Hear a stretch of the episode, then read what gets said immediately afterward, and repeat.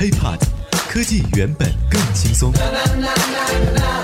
嗨，欢迎收听本期 IT 大字报。各位好，我是华生。今天咱们就来说一说街头手机店为什么还不倒闭。可能这句话说起来听起来呢也比较残酷，但是呢，从阿里巴巴成立的第一天开始，关于实体经济被冲击的消息就一直被大家说来说去。实体店怎么怎么不行了啊？电商平台又赚了多少多少多少钱？不论是大商城还是小商店，现在呢都在开辟自己的电商平台。但是奇怪的是，最近一段时间呢，小米和华为都纷纷的发力线下的渠道啊。华为呢是各种各样的这个线下店，而小米呢则是 CEO 雷军亲自跑到这个河南的一个县城啊，跟某位女店长来深情的聊天儿。OPPO 和 vivo 呢已经在全国各大城市开设了数百家体验店，甚至呢还一度在网络上出现了 OPPO 和 vivo 专卖店霸占一整条街的奇景。今天呢，咱们就来说说实体店吧，而且呢，说的还是手机实体店，他们的现状到底怎么样？街头那么多店，到底能挣钱吗？HiPod，科技原本更轻松。话说回来呢，现在因为成本市场都很透明啊、在微博上、网络上各种各样的这个成本，包括 iPhone 啊上市发布之后呢，可能到第二天它的所有的成本价格都会被曝光出来，而且呢上下游的供应链找的谁进了多少货，呃都一清二楚。那么卖一台手机的毛利率平均下来，在目前这个行业大概是在一百到一百三十元之间，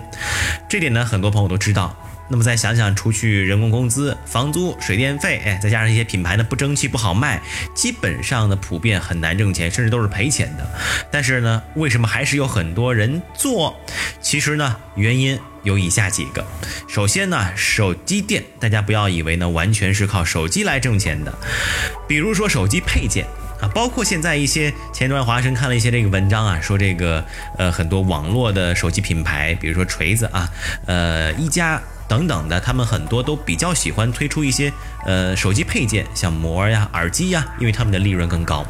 那么手机配件也是门店当中比较重要的一部分。虽然呢手机配件单价不是很高，但是它的利润却很大，而且诸如像数据线呐、手机膜呀、手机壳等等，都属于消耗品，甚至还经常出现了坏掉或者找不到的情况，又又很便宜，怎么办呢？大街上随便买一个也行。可能很多在数量上配件会比手机卖的更多，因为毕竟一部手机买完之后啊，你不过个一年啊半载的，可能都不会轻易的更换，但是配件就不一样。这也是为什么我们在街上看到了很多呃小型的生活商店，里面都会有一些手机饰品、手机配件的售卖，因为确实利润很大，销量也很可观。此外呢，就是门店和运营商的合作。举个例子吧，通讯三巨头移动、联通和电信，他们呢每卖出一个号码，手机店都会有一笔佣金，而且根据办的套餐的大小，佣金呢会几十块到几百块不等。咱们举个例子啊，比如说这华生啊，在街边办了一个一百九十九元的套餐，那么办我这个手机套餐的手机店呢，就会每个月都能从我的一百九十九元当中抽取一部分，只要我这张卡还在用，它就能够一直的抽取。充话费当然了也会有一部分佣金，但是佣金现在已经很少了。再来说一说一部手机到底能赚多少钱吧，这个呀。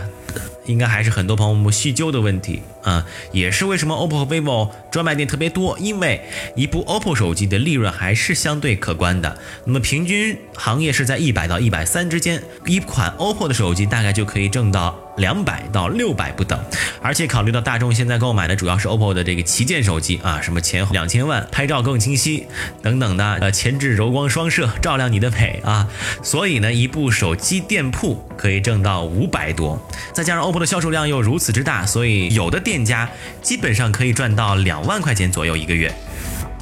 但是话虽这么说，呃，看着这么高的利润是吧？你根本赚不到啊，因为满地开花的店面，比如刚才说了一条街都是 OPPO 或者 vivo，价格你根本控制不了。比如说呢，有的店呢，主要是为了拿他们公司的返利，所以说呢，基本上都是用进价来出货，甚至是低于进价出货。有句话说得好，叫做利润呢，永远是让你看的，你永远都赚不到。那说到这儿，前段时间呢，有一个网友总结了一个 OPPO 和 vivo，人家叫 OV 啊，现在的取胜之道。他们的成功方法呢，就是实力和质量，再加上铺天盖地的广告，再加上大量明星的代言，再加上无所不在的专卖店，再加上销售人员的卖力忽悠啊。呃，如今各行各业经济下行的压力下。您甭说这个街上的店铺了，很多大的企业生意都会受到电商的冲击。你去街上问问啊，有哪种行业的实体店没有亏损的风险？又有多少门店是在咬着牙坚持着呢？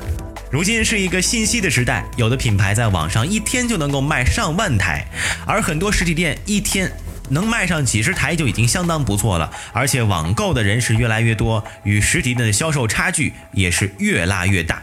实体店呢，再加上费用大，这样的竞争，如果说再不发挥自己的优势，比如说呃体验的优势，未来的日子只会更加的不好过。当然，在这里呢，尤其是要提醒那些整天没什么生意，而且见个人就瞎忽悠的。这些实体店啊，以后倒闭是很自然的事儿。